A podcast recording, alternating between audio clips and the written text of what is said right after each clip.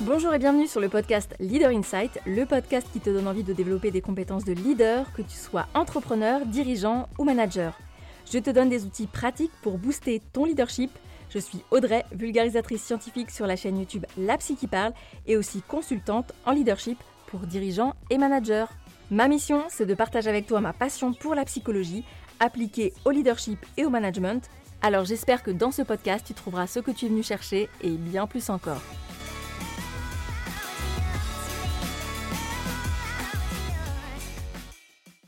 Aujourd'hui, j'ai l'honneur de recevoir Gaël Châtelain. Gaël, c'est un conférencier, un écrivain et un auteur, et vous le connaissez certainement pour son podcast Happy Work. Alors je le dirai peut-être pas aussi bien que lui parce que je n'ai pas son super accent, mais en tout cas je suis ravie d'avoir pu échanger avec lui. Dans cet épisode, Gaël a accepté de me parler, je dirais même de se confier, sur un voyage qu'il a fait un peu particulier. L'été dernier, donc en été 2022, euh, Gaël est parti faire les chemins de Saint-Jacques de Compostelle. Il est parti seul marcher pendant 36 jours consécutifs. C'est une aventure en solitaire qu'il a voulu faire pour apprendre à mieux se comprendre peut-être, mieux se retrouver. En tout cas, il expliquera dans cet épisode quelles sont les raisons qui l'ont motivé à partir sur ces chemins. Et parce que le management commence déjà par soi-même, ça me semblait évident d'interviewer aujourd'hui Gaël pour comprendre ce qu'il a motivé, ce qu'il a appris et savoir un petit peu ce qu'il a découvert sur ces chemins de Saint-Jacques de Compostelle. Donc je vous laisse maintenant découvrir ma conversation avec Gaël Châtelain. Bonjour Gaël. Bonjour Audrey. Je te remercie d'avoir accepté mon invitation. Avec grand plaisir. Parce que euh, pour, tout vous dire, en fait, avec euh, Gaël, on a déjà enregistré quelques podcasts. Mais en l'occurrence, c'était euh, sur ton podcast, Happy Work, que je conseille vivement. Merci. Parce que c'est comme ça, moi, que je t'ai découvert et, rencontré. Et c'est vrai que tu proposes énormément de, petits conseils, de petits tips. puis, il y a matière à réflexion aussi, je trouve. je ne sais pas comment toi, tu le définis, ton podcast? Écoute, j'essaye de faire en sorte de donner quelques clés très simples pour que les gens vivent leur quotidien au travail de façon plus détendue. Voilà, donc c'est assez, euh, c'est assez basique comme euh, objectif. Mais j'en suis au 580e épisode, donc il y a de la matière. Oui, oui c'est ça, c'est ce que j'allais te dire. Il est plutôt euh, bien fourni quand même ce podcast. là Ouais. Aujourd'hui, si je t'ai invité, c'est surtout pour parler d'une aventure que tu as vécue cet été et qui, moi, m'interpelle euh, beaucoup.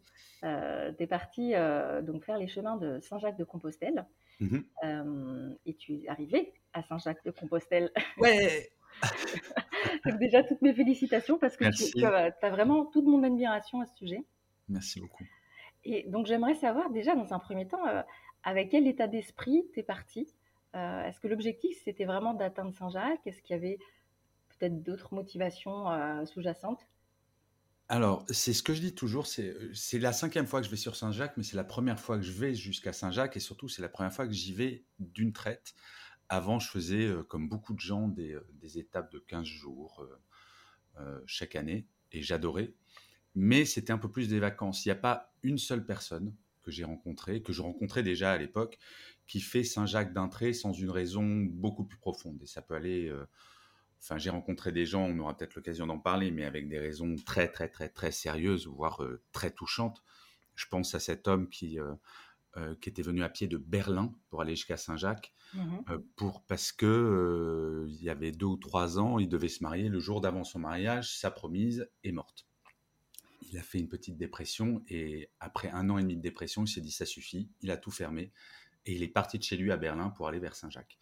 Moi, c'est pas ça qui m'est arrivé. J'étais, euh, euh, je pense, relativement en dépression pour des raisons personnelles. J'ai senti un jour que, en plus, j'allais rajouter à ça le burn-out parce que, comme souvent en tant qu'homme basique, euh, voire trivial, quand ça va pas dans la tête, dans, dans, la vie perso, on se noie dans le travail. Sauf que travaillant sur le burn-out, j'ai reconnu un signe, et notamment, je me souviendrai toujours de ce matin où je me suis dit, j'ai pas envie. Juste, j'ai pas envie de bosser. Et je me suis dit, là, ça craint. Et j'ai décidé d'aller à Saint-Jacques pour faire de l'introspection, pour retrouver du calme, pour retrouver de la lenteur. Donc, c'est vraiment une raison euh, purement personnelle. Parce qu'encore une fois, on n'y va pas ni pour un exploit sportif, ni pour quelque chose d'anodin. On y va parce que on ressent Alors certains parlent de l'appel du chemin, ça me semble un tout petit peu trop euh, étrange. Euh, moi, j'ai mmh pas senti un appel. Je me suis dit, il faut, euh, faut impérativement que je retrouve du calme. Et connaissant le chemin de Saint-Jacques, je suis allé chercher du calme. D'accord. Et hum, donc, si je comprends bien, il y a quelque chose de différent sur les chemins qui permet peut-être plus de réflexion, de travail d'introspection que lorsqu'on est chez soi, dans une grande ville. Alors, je vais, vu que tu es psychologue, te révéler un trait de ma personnalité. Je suis ce qu'on appelle un hyperactif.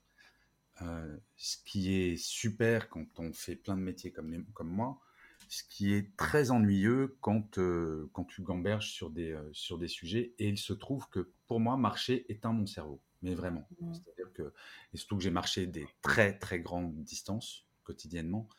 donc, comment te dire euh, Je me rappelle plus la question, Audrey, c'est horrible. Non, non, il n'y a pas de souci. en fait, tu, tu, y réponds parce que ma question, c'était qu'est-ce que tu vas trouver à Saint-Jacques en marchant? Pourquoi c'est plus propice, en fait ah c'est ça, que rester chez soi, bah, parce que ça éteint son cerveau et que quand on reste chez soi, souvent on tourne en rond, on regarde le plafond. Euh, souvent, on est dans, on ressasse, en fait. Et à partir du moment où j'ai décidé de commencer à marcher, non seulement euh, j'ai un peu éteint mon cerveau, mais je me suis focalisé sur un certain nombre de questions. Donc pour le burn-out, bah, c'est évident, j'ai arrêté totalement de travailler, j'ai plus écrit d'articles. Alors avant de partir, j'avais quand même enregistré 43 épisodes de mon podcast pour pouvoir ah discuter, mais les programmer. Donc ça, donc j'ai traité mon burn-out par encore plus de travail, mais comme j'avais la perspective du départ, bah, bizarrement, et c'est ça aussi qui m'a intéressé dans, dans, le sujet du burn-out, c'est que à partir du moment où j'avais une perspective d'arrêter de travailler, fondamentalement, mon travail m'a semblé moins insupportable, ce qui est très étrange. Et après, ben, je me suis focalisé sur mes questions personnelles, je me suis focalisé sur mes pieds. J'ai réalisé, parce que j'ai vraiment fait un chemin de solitude, c'était mon choix, c'était pas de marcher avec d'autres pèlerins ni de faire d'autres rencontres. J'ai réalisé au bout d'une semaine que j'étais vraiment sur le chemin quand j'ai commencé à parler au chemin. Et là, je me suis dit. Waouh Mais en même temps, je trouve ça beau, euh, parler au chemin comme expression. Mais c'était mon pote, en fait. Et mon ennemi, mon...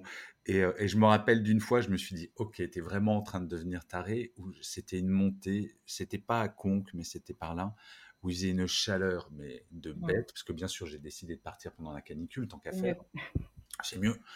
Et, euh, j'ai engueulé le chemin en disant, mais sans déconner, envoie-moi du vent frais, s'il te plaît.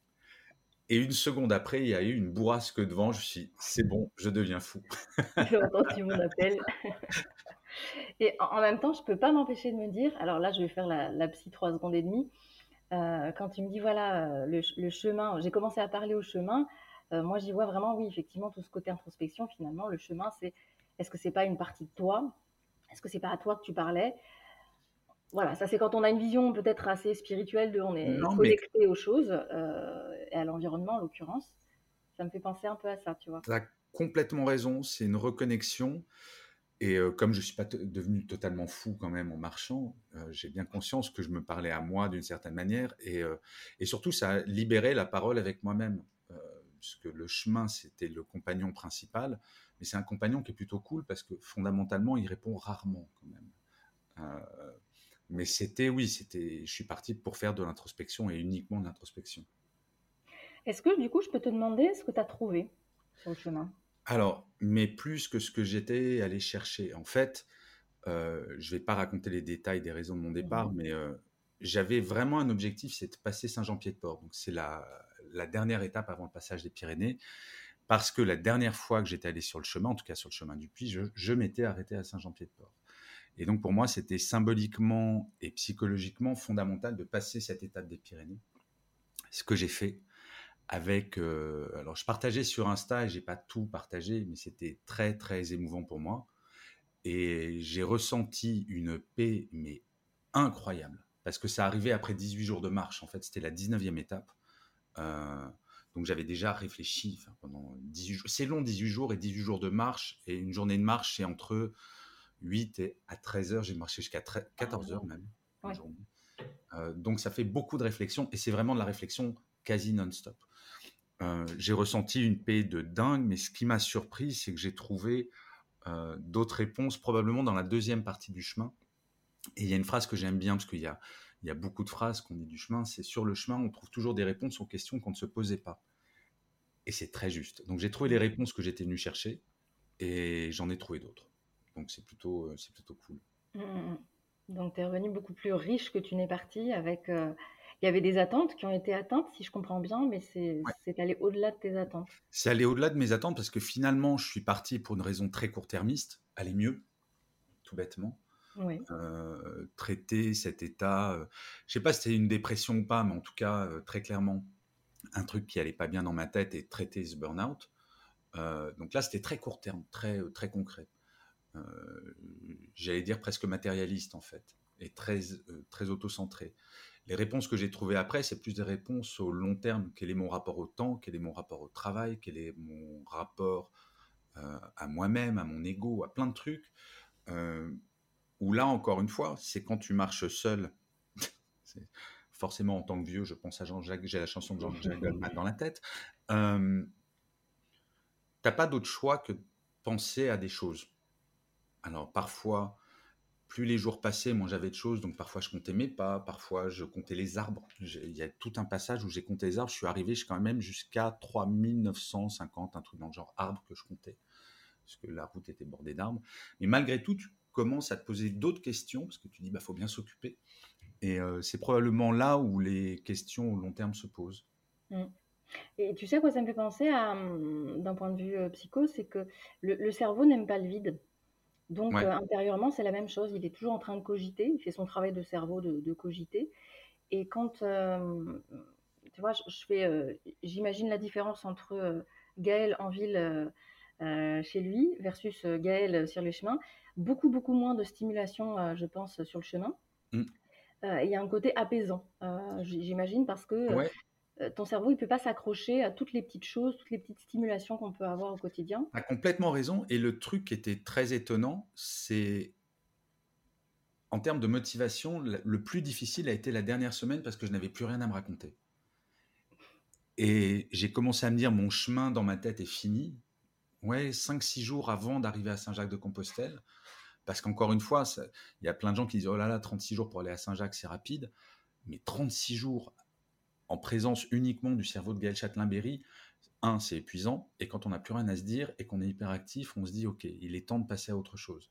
Et, euh, et j'ai su que mon chemin spirituel, entre, mais spirituel pas au sens ni religieux ni quoi que ce soit, enfin mon chemin intérieur était fini cinq jours avant où ben, ouais, j'avais plus rien à me dire en fait. Mmh oui, c'est ce qui est venu conclure, ou en tout cas te donner le signal que que c'était OK, quoi, que tu avais fait ce travail. j'étais OK euh. avec moi-même et euh, j'ai 52 ans, donc j'ai commencé à accumuler un certain nombre de questions, des trucs que tu mets sous le tapis, c'est des questions que tu ne te poses pas. Euh, je pense notamment, c'est un truc qui est tout bête, mais j'ai quelques bagues, malgré mes doigts de bûcheron très moches, et notamment la chevalière de mon père, qui est mort il y a quelques années. je me suis retrouvé pour la première fois depuis sa mort à lui reparler. et, et en fait, je l'ai fait un petit peu pour combler un vide à ce moment-là. Et je prends cet exemple parce que j'ai la bague sous, enfin la chevalière sous mes yeux. Euh, c'était très étrange parce que j'ai recommencé à faire ça parce que j'avais plus rien à me dire. Donc je me dis mais de quoi je peux parler, de quoi, à quoi je peux penser? Et donc forcément, comme tu dois combler un vide pour penser à quelque chose plutôt que de compter les armes, bah, tu vas chercher dans des coins où tu n'étais jamais allé dans les années précédentes. Et, et c'est là où c'est une introspection qui est quand même assez complète. Oui, puis je me dis qu'il peut être difficile parce que faire l'épreuve de la solitude, euh, qui n'est pas la même chose que l'isolement, c'est quand même pas évident malgré tout, pour certaines personnes en tout cas. Mais je pense que ça dépend des moments de vie, Audrey, franchement. Enfin, euh, moi, je suis suis pas un animal social, contrairement à ce que pas mal de personnes pensent. Je suis plutôt quelqu'un de euh, d'introverti et la solitude m'a jamais fait peur, voire j'ai besoin de la solitude. Mais là, c'est un une autre forme de solitude parce que quand je suis seul dans mon bureau, devant moi, là, j'ai deux, voire trois écrans d'ordinateur, j'occupe mon cerveau en permanence. Là, c'est de la solitude où il n'y a aucune, comme tu l'as très justement dit, aucune sollicitation autre que toi-même. Mmh, mmh, mmh. Et réussir à marcher et faire en sorte que rien soit cassé physiquement, que tes pieds résistent, que tu acceptes la douleur, parce qu'il y a aussi ça sur le chemin, et ça j'en ai très peu parlé, parce que euh, comme tu l'as vu, j'ai fait pas mal de vidéos sur Insta, mais je parlais pas de la notion de douleur, mais la douleur, elle est présente depuis le jour 1, littéralement. Ah oui. D'accord. Ah. Bah, en fait, j'ai les pieds plats. Petit détail physique intéressant. Peut-être? Et ce qui fait que les pieds plats, pour les gens qui les ont, quand tu marches longtemps, tu fais des tendinites monstrueuses sur la voûte plantaire et ça fait très très mal. Donc j'ai vu mon podologue, j'ai fait des semelles et je lui ai dit, docteur, est-ce que je vais avoir mal? Et là, il m'a regardé avec un air fort sympathique, il fait, Gaël, vous allez marcher entre 37, à l'époque je pensais marcher que 37 jours, enfin que, que 37 jours, alors on pourra parler de, ce chiffre aussi, qui est intéressant. Euh, il me fait, mais c'est pas que vous allez souffrir, ça va être insupportable. Et effectivement, depuis le jour 1, euh, la douleur était présente au bout de la première heure de marche et devenait assez insoutenable les deux chaque deux dernières heures de jour de marche.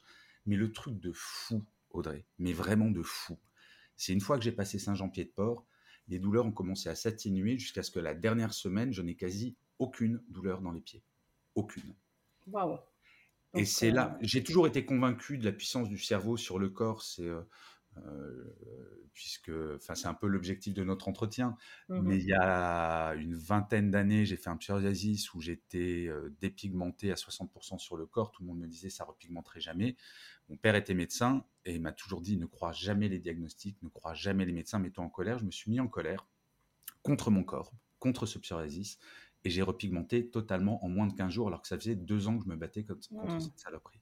Ah et là, j'ai encore éprouvé ça, la force de la tête.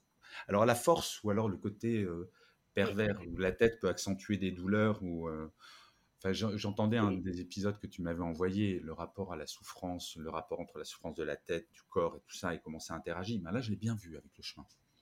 Ouais, c'est vraiment une question que je voulais aborder avec toi d'ailleurs. C'est parce que moi j'avais le sentiment que tu faisais pas beaucoup de pauses. Donc j'ai suivi tes aventures sur Instagram.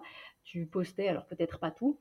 Et du coup, ça pouvait donner cette impression que finalement tu faisais assez peu, enfin de mon regard à moi de mmh complètement novice, peu de pauses. et du coup, je me suis dit, mais comment il fait? Alors déjà, petit 1, comment il décide de faire des pauses? Est-ce que c'est le mental qui a décidé que ce serait telle étape? Euh, advienne que pourra, euh, si le corps suit ou suit pas, mais ce sera cette étape-là Ou est-ce que c'est ton, tu repérais les signaux du corps qui te disaient, ok, euh, Gaël, c'est à ce moment-là qu'il faut faire un break? Bah, C'était vraiment, et ça s'est affiné au cours du chemin, mais très vite, le, quand je me réveillais, donc je partais entre 4h30 et 5h30 du matin, généralement. Et là, j'avais pas de réveil, c'est-à-dire que je m'étais donné la liberté d'écouter mon corps totalement, et mon corps me réveillait tous les jours entre ouais, 4h et 4h30 du matin. Il faut dire que sur le chemin, il n'y a pas beaucoup de divertissements dont tu te couches vers 21h, 21h30. Donc déjà pour moi, ce sont des énormes nuits, puisque je dors plutôt 5 heures par nuit en général. Et je marchais entre 10 et 20 km d'une traite, mais en fait, mon seul signal pour faire des pauses, c'était mes pieds. Et je faisais des pauses. La première, c'était une pause de une demi-heure, et je me massais les pieds avec l'arme fatale du marcheur sur le, sur le chemin, une balle de tennis sous la voûte plantaire. Mmh euh, je remarchais 10 km. Je, là, je faisais une pause de 1 heure. Et après, c'était vraiment une pause tous les 10 km. Enfin, c'était mes pieds qui guidaient mes pauses, rien d'autre. Parce que la conviction que j'avais, mais ce qui, ce qui semble d'une banalité affligeante, mais c'est vrai, la seule chose qui aurait pu faire que j'arrive pas au bout, c'était le corps. Et c'est pour ça que je m'étais entraîné énormément, sauf que quand tu as les pieds plats, ben, si à un moment la tendinite arrive, c'est mort. Et tu rentres chez mmh. toi. Oui, parce que c'est quand même une, vraie question, si tu veux, de savoir euh, est-ce que j'écoute euh, mon corps, ma tête. Euh, et au-delà de ça, moi, c'est une question qui va revenir souvent, je pense, dans le podcast. C'est parce que j'ai travaillé en, service de douleurs chroniques. Donc, j'étais vraiment face à des personnes, si tu veux, qui avaient des douleurs quotidiennes, invalidantes, etc. Mmh. Et ce que j'entendais souvent, c'est cette lutte entre le corps et l'esprit, avec l'esprit qui était plus le, petit chef autoritaire qui disait bon bah maintenant tu m'écoutes, t'arrêtes de faire ça, avec ce que tu disais tout à l'heure où on peut se mettre en colère. Après, je pense qu'il y a une nuance à avoir. Je pense qu'il y a une certaine colère, entre guillemets, dans le sens rage de vaincre ou d'avancer qui est importante, qui n'est pas la même que je culpabilise et je me mets en colère contre mon corps. Mais en fait, c'était très intéressant, enfin, euh, et je le réalise parce que tu me dis ça. Sur la partie française, j'étais très dans allez, mes pieds, soyez sympas. Alors parfois c'était le pied gauche, parfois le pied droit, parfois les deux en même temps. Donc je parlais, j'essayais d'envoyer un message de la tête au corps. Mmh euh, et en fait, sur la partie espagnole, c'était totalement l'inverse. J'ai écouté mes pieds totalement. C'est dès qu'ils me disaient arrête, je m'arrêtais, je faisais des pauses. Et c'est là où j'ai commencé à prendre ce rythme. Mais c'était vraiment réglé comme du papier à musique. C'est dès que je sentais que la douleur approchait vraiment de façon trop intense, je m'arrêtais, je massais mes pieds. J'ai, euh, euh, donc j'ai vraiment inversé totalement l'importance. D'abord, c'était la tête et après, ça a été le corps. Mmh. Et ce qui est intéressant, oh, c'est une bonne psy, dis donc. Euh, non, mais ce qui est intéressant, c'est que finalement, c'était nettement moins douloureux d'écouter son corps que de faire confiance à sa tête. C'est fou parce que, alors, on le dit souvent, hein, le corps ne ment pas. Le corps ne ment pas, mais pour autant, il faut pouvoir euh, l'écouter, en prendre conscience.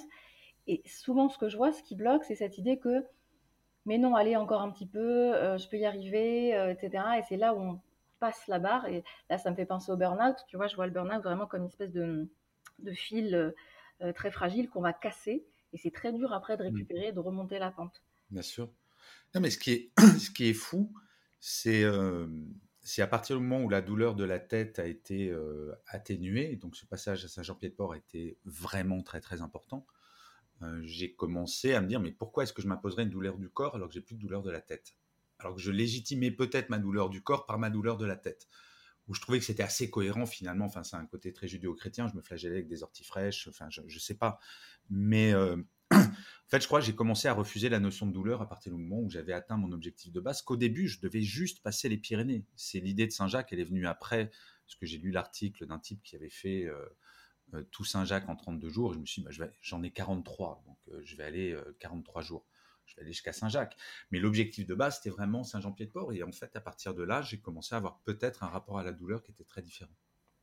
Oui, c'est marrant, c'est comme si ça s'était un peu relâché ou détendu. Enfin, j'ai l'impression. Hein, Oui, puis peut-être qu'il fallait que j'arrête d'expier, en fait. C'est très. Quand je parle de mmh. culture judéo-chrétienne, je pense qu'on a quand même ce côté-là hein, de euh, ah, j'ai pas de chance, ah, je suis responsable, ah, je suis coupable, ah, faut que je souffre, faut que j'expie. Enfin voilà, c'est. Euh, donc à un mmh. moment, j'ai dit stop. Donc c'était cool. Ah ouais, donc tu as quitté ce côté-là et c'est rigolo de voir que ça s'est inversé au moment, plus ou moins en tout cas, où tu as atteint ton Oui, euh, c'est pas aussi radical, mais c'était euh, euh, c'était vraiment dans, ces, dans cette période-là. Ouais. Ouais, donc c'est plutôt de la bienveillance, moi j'entends pour Monsieur Management Bienveillant, dont tu es quand même un peu l'initiateur, d'entendre que voilà, faire preuve de bienveillance vis-à-vis de soi-même, là pour le coup ça a été beaucoup plus bénéfique pour ton mental et pour ton corps. Ouais, et il y a un truc qui m'a beaucoup aidé aussi, mine de rien. Donc, euh, j'avais pas totalement arrêté la connexion puisque j'ai beaucoup partagé sur Instagram.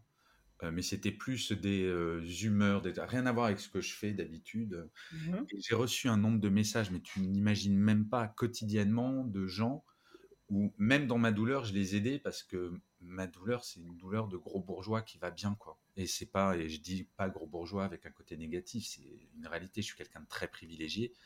Euh, je l'ai mérité, c'est pas la question. Mais j'ai reçu des messages, je me disais, mais fondamentalement, ta douleur, c'est pas de la gnognotte, parce que quand on a mal, c'est, faut pas se comparer aux autres, mais j'ai senti que ma douleur et ce que je faisais pouvait aider des gens. C'est pour ça que j'ai très peu partagé sur ces sujets-là euh, sur Instagram, parce que fondamentalement, pouvoir s'offrir 43 jours de break, partir sur Saint-Jacques, euh, c'est c'est un luxe en fait, même si mmh c'était parfois très, euh, euh, très route comme aventure, euh, c'est un luxe d'avoir du temps aujourd'hui. Et je me mmh et j'ai pu me l'offrir. Et j'ai vu qu'il y a beaucoup de gens qui ont fait d'une certaine manière le chemin par procuration avec moi. Et quotidiennement, je ne sais pas combien. Et j'ai essayé de répondre à tous les messages, mais je recevais des centaines de messages tous les jours. Et c'était juste incroyable et ça m'a accompagné. Mmh trop bien. C'était alors moi je te dis ce que j'ai beaucoup apprécié dans, dans ces. Euh, alors au début j'étais surprise, je me suis dit tiens c'est rigolo.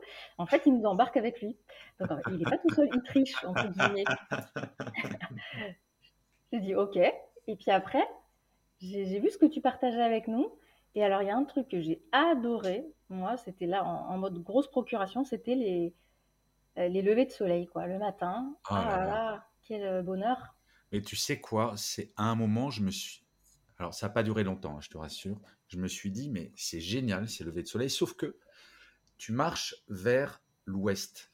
Donc, les levées de soleil sont toujours derrière toi. Et donc, à chaque fois, je devais m'arrêter, regarder, tiens, ah ben non, c'est pas encore, je vais pas prendre une photo là, etc. Je vais pas filmer là. Je me suis dit, mais peut-être que je vais revenir à pied de Saint-Jacques. Ça a duré une journée. Hein. C'est euh, pour me dire, tous les matins, j'aurai le lever de soleil en face de moi. Et c'est vrai que les levées de soleil, c'était extraordinaire. Alors, je sais pas s'il y a une explication psychologique, je pense pas, même si le lever de soleil, c'est un nouveau jour, etc. Enfin, on, peut, y, mmh on peut y voir plein d'explications. Fondamentalement, c'était esthétiquement, certains matins, bluffant, mais bluffant. Et Saint-Jacques, ça te ramène à des trucs comme ça. Je me rappelle d'une vidéo que j'ai faite, c'était en plein milieu d'une journée, c'était en France encore, je serais incapable de dire où, où j'ai fait juste une vidéo pour dire, écoutez, on n'entend rien. Et de retrouver le silence, mais absolu, absolu. T'as rien, t'as la nature, t'as rien qui bouge, si ce n'est la nature. Il n'y avait pas un pet devant. Et c'était magique. Et un lever de soleil, c'est vrai qu'on en voit pendant nos vacances, on en voit, mais là, c'était tous les jours. Et mmh surtout, le lever de soleil arrivait très souvent après deux heures de marche dans la nuit. Et la marche de nuit, à la frontale, c'est pas toujours cool. donc, donc l'aube arrive, tu te dis, «Oh, ça y est, je vais pouvoir enlever ma frontale. Mmh Et euh, donc voilà pourquoi aussi j'étais très focalisé sur les levées de soleil parce que c'était aussi le point final de deux heures voire trois heures certains matins très chiant, très chiant. Après la nuit, oui, vient le, vient le jour et euh, c'est vrai qu'il y a ce côté cyclique. Je pense que tu t'es reconnecté aussi au cycle de la nature sans partir dans des choses ultra euh, spirituelles ou ésotériques, mais très basiquement, on s'est déconnecté de ça. On s'est déconnecté de. moi, tu vois, j'habite dans, dans une ville assez grande aussi. Euh, et le lever de soleil, je ne le vois pas de ma fenêtre. Et c'est quand je vais chez mes parents qui habitent à la campagne que je me dis Oh mon Dieu, que c'est beau. Lever, coucher de soleil, enfin peu importe. Mais puis ça rythme, effectivement, on, découvre son vrai rythme. Parce que je crois qu'il y a un seul matin, parce que j'avais quand même mis un réveil de sécurité à 6 heures du matin. Pour dire, je peux pas partir euh, après le lever du soleil. Je crois je m'en suis servi. Il m'a vraiment été utile une fois sur les 36 jours.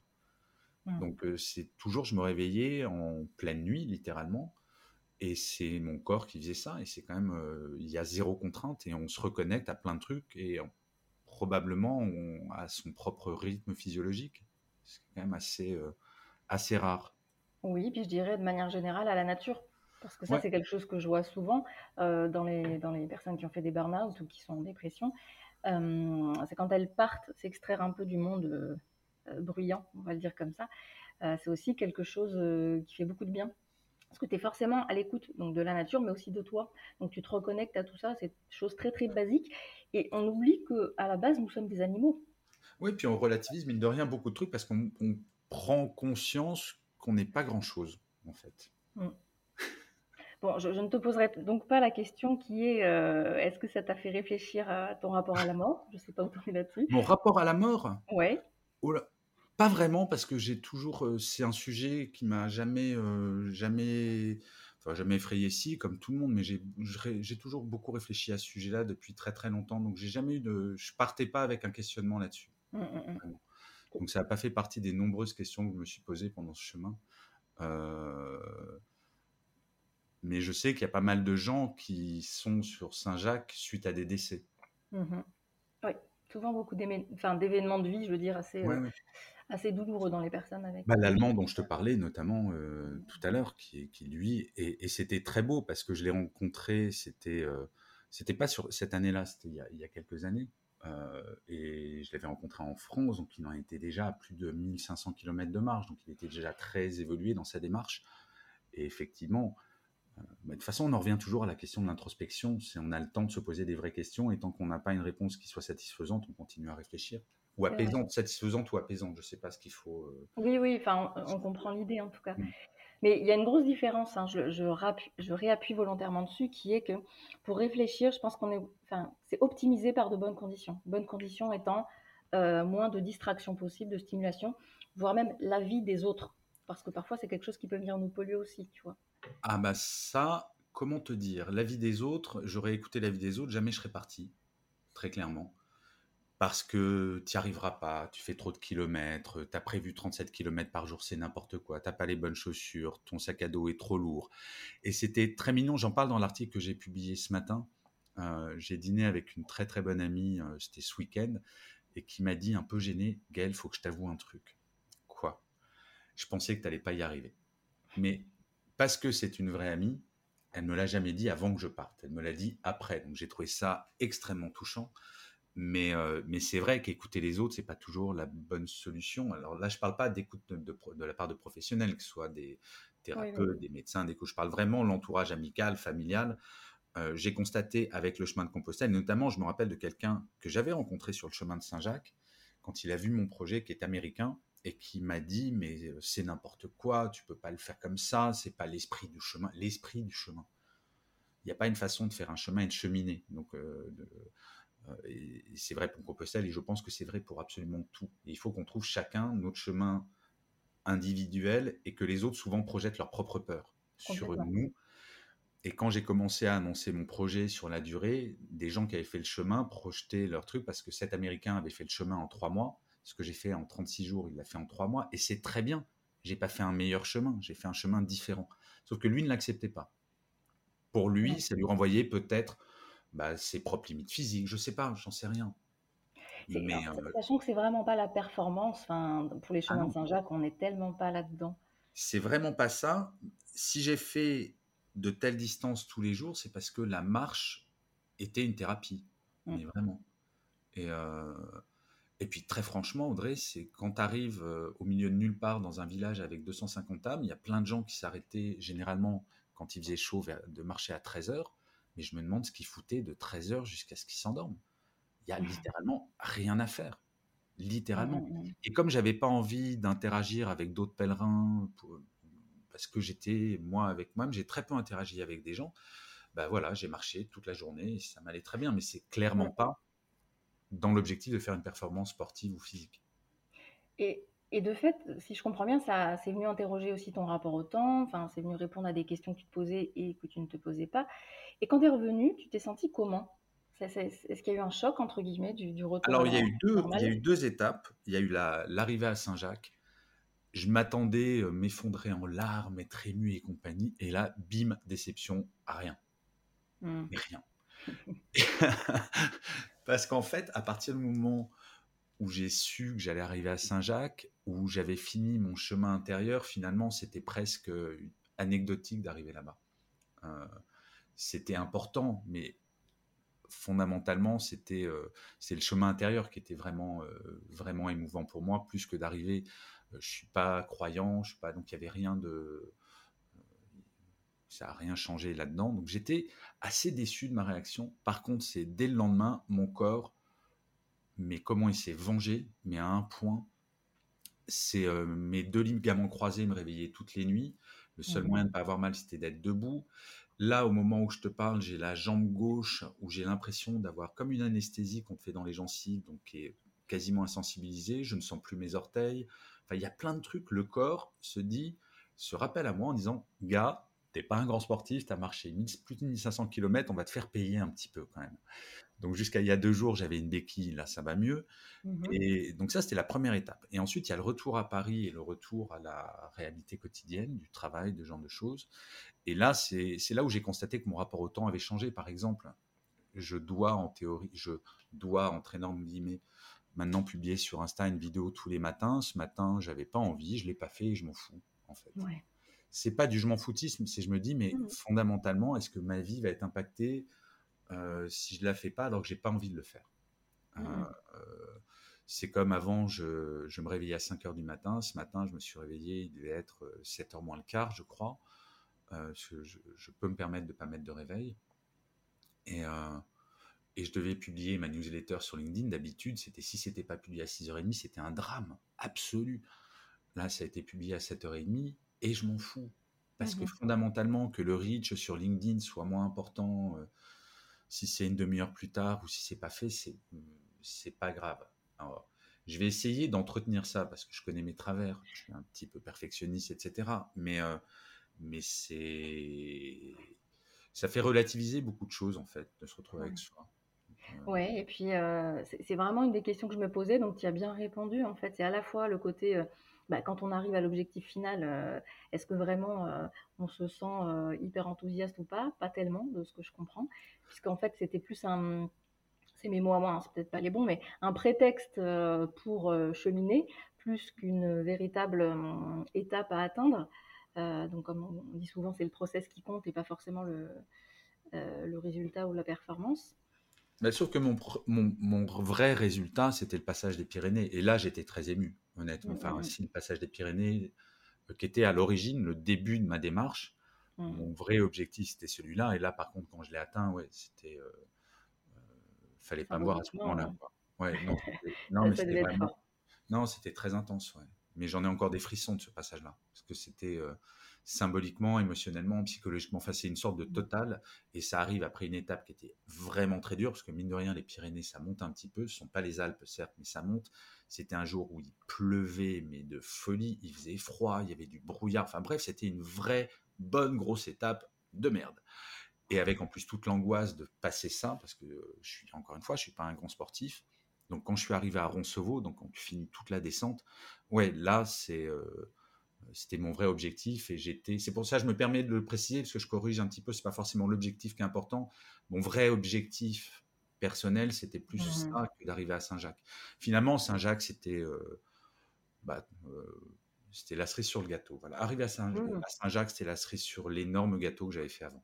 Oui, d'accord. ouais, je, vois ce que tu veux dire. Mmh. Et, et, du coup, en revenant chez toi, est-ce qu'il y a des choses qui t'ont manqué euh, Est-ce qu'il y a des habitudes que tu aimerais garder, préserver ou changer? Je, dois être honnête, euh, Audrey, c'est ça? C'est l'idée. Rien. Rien ne me manque de ça. Même pas les couchers de soleil ou les levées de soleil euh, Mais ah, mais non, parce que c'est différent. Et, et si j'étais dans la nostalgie du chemin, je crois que j'aurais pas atteint les objectifs que j'étais allé viser avec le chemin. C'est pas pour regretter. Quand je lis des commentaires de gens euh, sur certains blogs sur le chemin de Compostelle qui disent euh, vivement que j'y retourne, j'ai la nostalgie, etc. Je pense qu'ils n'ont pas fini leur chemin.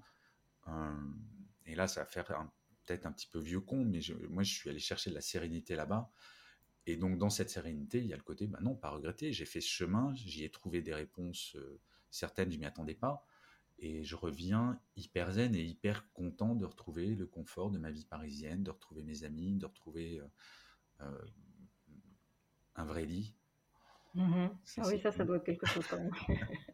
Euh, donc non, non, il n'y a rien que je regrette. Mais, mais par contre, c'est c'est très marquant comme, comme expérience. C'est très, très marquant.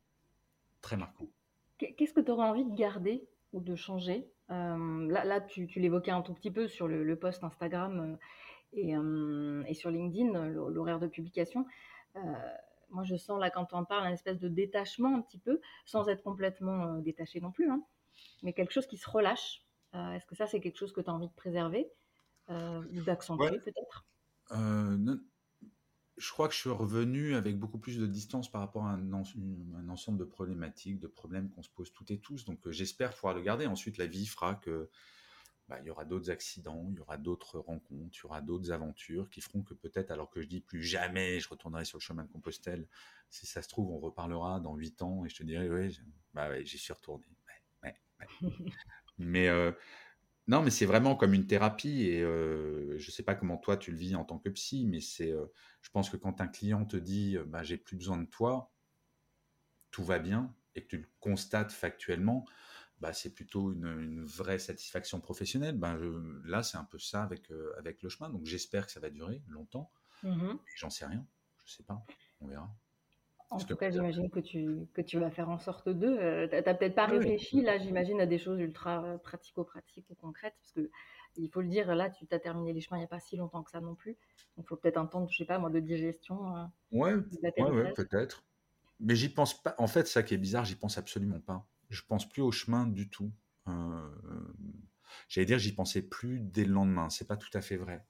Et, mais par contre, j'ai conscience d'un truc je fais des podcasts, des articles, etc. Donc j'ai repris ce rythme-là. Et là, c'était euh, ma dernière, mon dernier article, c'est euh, sur les leçons que j'ai tirées du, chemin. Et euh, en fait, je me suis dit, ce sera la dernière fois que je vais en parler, parce que sinon, je vais faire chier les gens avec ça.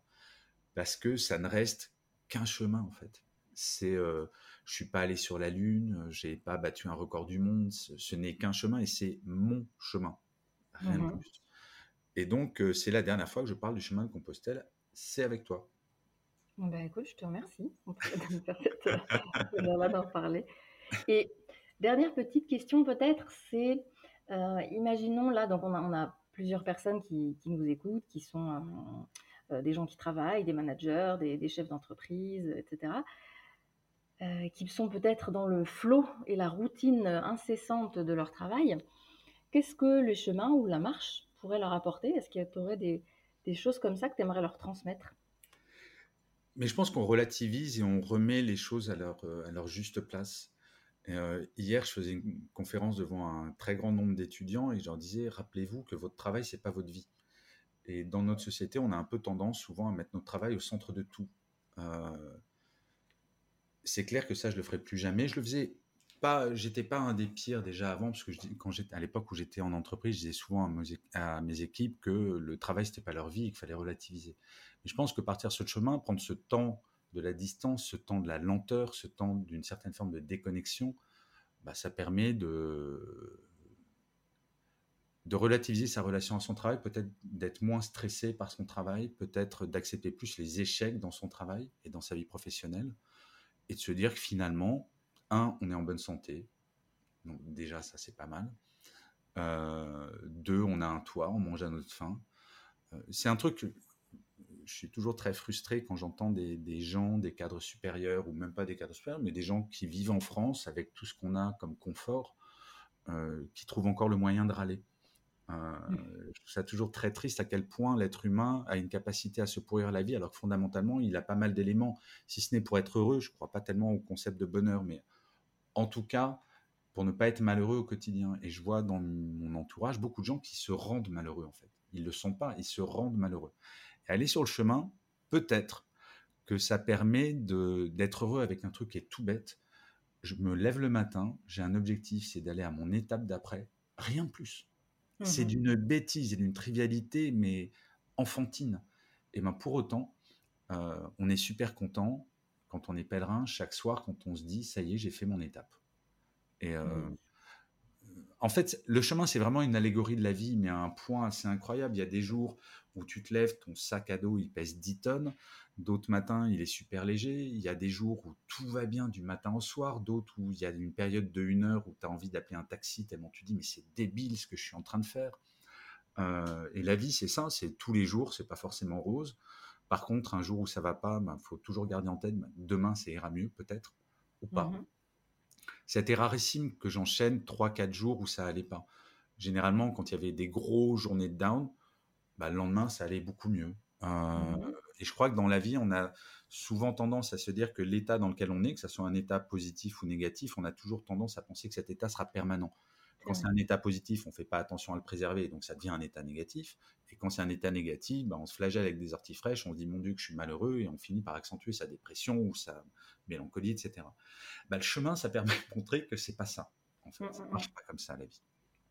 Et, et qu'est-ce qui t'a aidé à aller mieux les jours où, où ça n'allait pas? Et ben, C'est là où j'ai compris que je détestais la phrase l'important, ce n'est pas l'objectif, c'est le chemin. Mmh.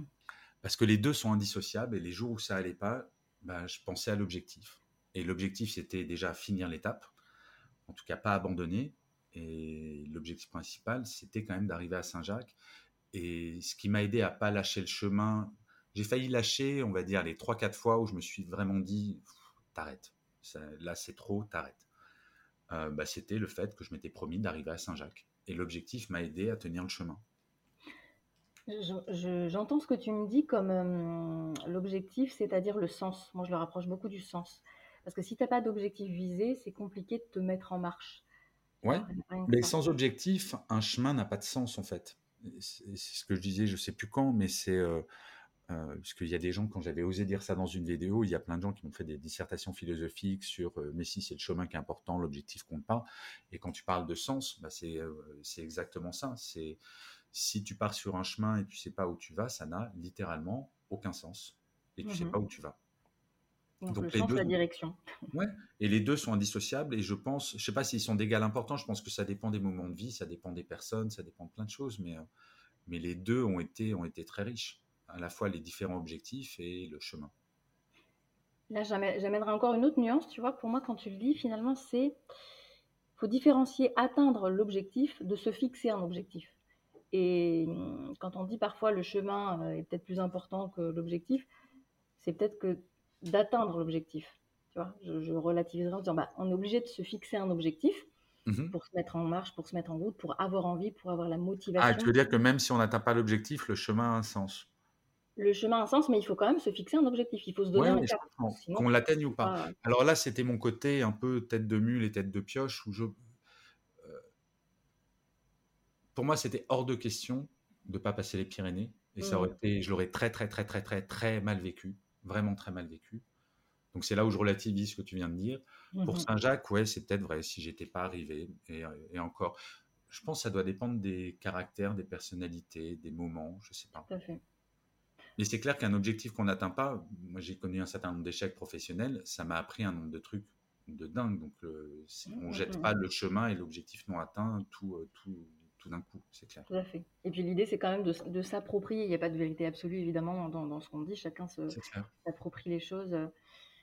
En tout cas, je te remercie euh, beaucoup, Gaël. Il y a plein de choses là que je trouve très, très, très riches. Je suis ravie que, que les auditeurs puissent écouter ton témoignage. Et est-ce que tu aurais une dernière chose que tu aimerais partager avec nous, comme ça, qui te vient en tête? Rien n'est immuable, en fait. C'est tout con à rappeler, mais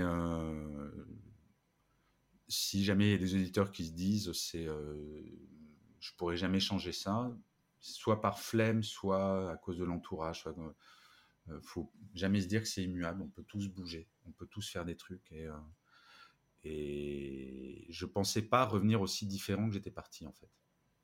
Mmh. C'est un euh, vrai chemin de transformation. Hein. Ouais, ouais, c'est cool. Mais ça se voit, c'est comme euh, le, bifidus, c'est à l'intérieur que ça se voit. Moi, je trouve, te voyant en visio, que ça se voit aussi. oui, mais ça, c'est parce que. Alors, Audrey, j'ai réalisé un autre truc faire du sport et manger sainement fait maigrir. Donc, la transformation, elle est aussi, oui, d'accord, ok. Physique et. par là. Bon, je te remercie beaucoup en tout cas, Gaël. Et euh, donc, n'hésitez pas à, aller aussi euh, écouter le podcast euh, Happy Work et à vous abonner peut-être à ta page LinkedIn sur laquelle tu partages aussi des infos. Et évidemment, je mettrai toutes tes actualités, tous tes réseaux sociaux en description de l'épisode. Mille merci, Audrey. À très bientôt. Ciao. Salut. Le podcast touche à sa fin. Euh, je te remercie d'être resté jusqu'au bout et si tu souhaites soutenir mon travail, c'est très facile, ça te prend moins de 10 secondes. Tu peux me laisser 5 étoiles sur la plateforme de ton choix, Apple Podcast, Spotify ou autre. Et si tu es CEO et que tu gères une équipe, même une petite équipe de 2-3 personnes, c'est quand même déjà du travail, et que tu te poses des questions sur ton management, par exemple tu te demandes, voilà, est-ce que je communique de la bonne manière? Est-ce que je motive correctement mes équipes? Est-ce qu'on pourrait faire différemment? Bref, toutes ces questions qui te taraudent, eh bien ce que je te propose c'est de me contacter pour qu'on en parle à l'occasion d'un échange gratuit de 30 minutes. Pour ça, c'est très simple, tu cliques sur le lien qui est dans la description pour prendre rendez-vous en fonction de tes créneaux et des miens. Alors je te dis à très bientôt